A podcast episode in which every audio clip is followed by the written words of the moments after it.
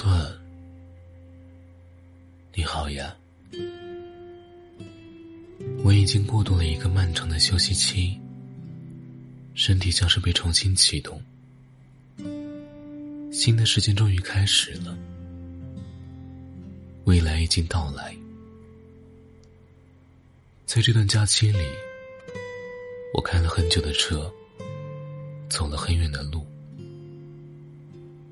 在每次夜幕降临的时候，站在街头，呼吸空气中鞭炮炸过，依然留下的硫磺的味道。每年年关，对我来说，就像一次时间的归零，并非是一年时间的结束，而像是回到童年，事情还没有开始之前。那时候，天气更冷，人们总是穿着厚重的衣服。地上鞭炮的碎屑和积雪，被踩成泥土。街道上熙熙攘攘。诺顿先生，每一次我如此清晰的感受到过去的时间又在重复，总是有种安全和不安的混合情绪。安全的是，我又到了熟悉的地方；不安的是，时间真的已经过去了，没有人可以留住过去。在重复的日常生活里，我时常感受不到时间的流逝，也并不以年份来划分自己的计划。但是，在这种时刻。我才意识到，时间的年轮就刻在我的心里。不管承不承认，我都又长大了一岁。人成长，年纪长了，但不一定会成熟。我们离开学校，变成大人的样子，但是有些人永远是些高中生，高兴就笑。悲伤就哭，遇到事情就逃避，逃避不了就否认。诺顿先生，其实大多数人都是这样的吧？成熟是少数人才会拥有的幸运，大多数人只有一些聪明和狡猾，但是这点本能并不足够牢靠。人生过于脆弱，容易崩溃。话虽然是这么说，承受太难了。我们说过，人们总是选择做容易的事，而不是正确的事。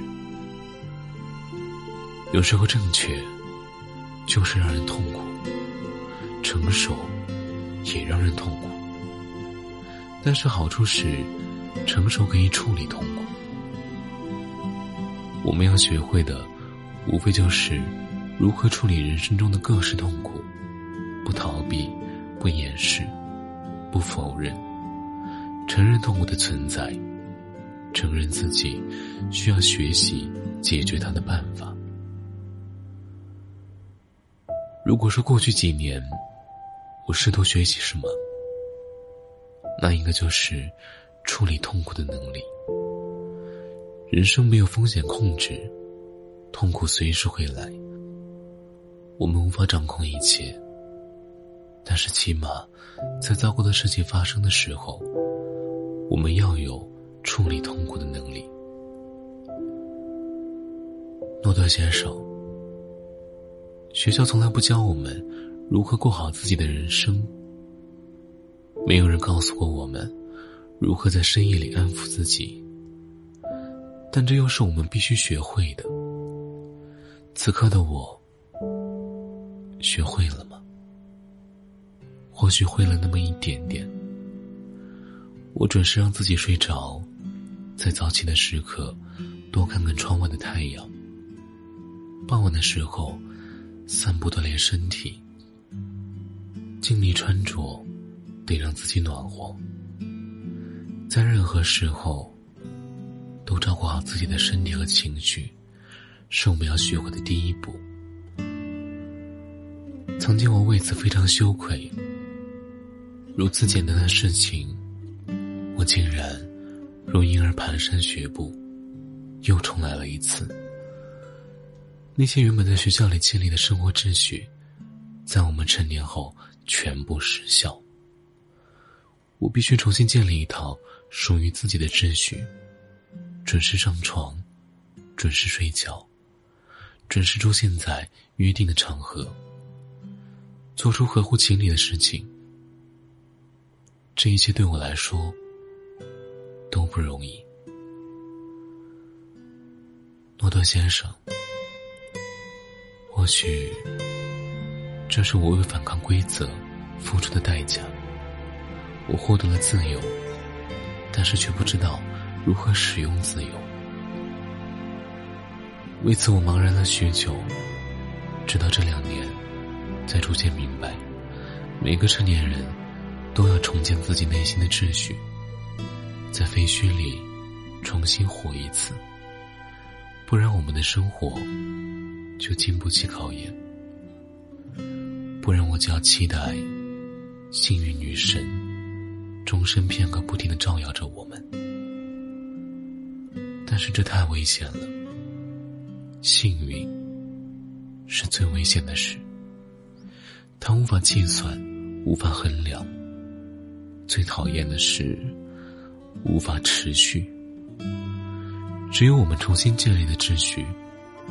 不管在任何日子里，不管有什么事情发生，内心的秩序都会保护我们免受动荡。诺顿先生，我知道你要问我，除了那些简单的规则之外，在我们的心里还有什么秩序？我想，最重要的是，我们必须意识到。终其一生，人只能独自走向自由。如果你确定你要的真的是自由的话，有几年的时间里，我不确定自由对我是否重要。我和人们谈论天气，谈论房价，谈论时下最时髦的话题。我的日常，普通的就像一个普通人那样。我以为那种生活是对的，但是后来发现不是。诺顿先生，我们谈论过人生里最重要的事，那些日常并不重要。我花了好几年和很大的力气才明白这一点，为此我也付出了代价。几年的迷茫和混乱，无法自洽和反叛，但是最终。我安静下来，我想，这是成熟教给我的东西。接受必须独自走向平静的结局。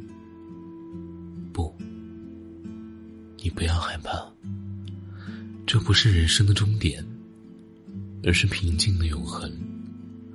我没有太高兴，也没有不高兴，仅仅是接受，就是这样。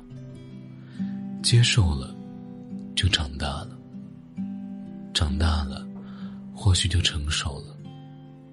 成熟了，就会知道，应对漫长的时间最好的办法，就只是平静。为了得到这一点点的答案，我付出了很多努力，直到此刻，我才觉得自己可以休息。但是我想。这缓慢的成长，终于看到了变化。为此，我心里又开心了一点。希望你也是这样。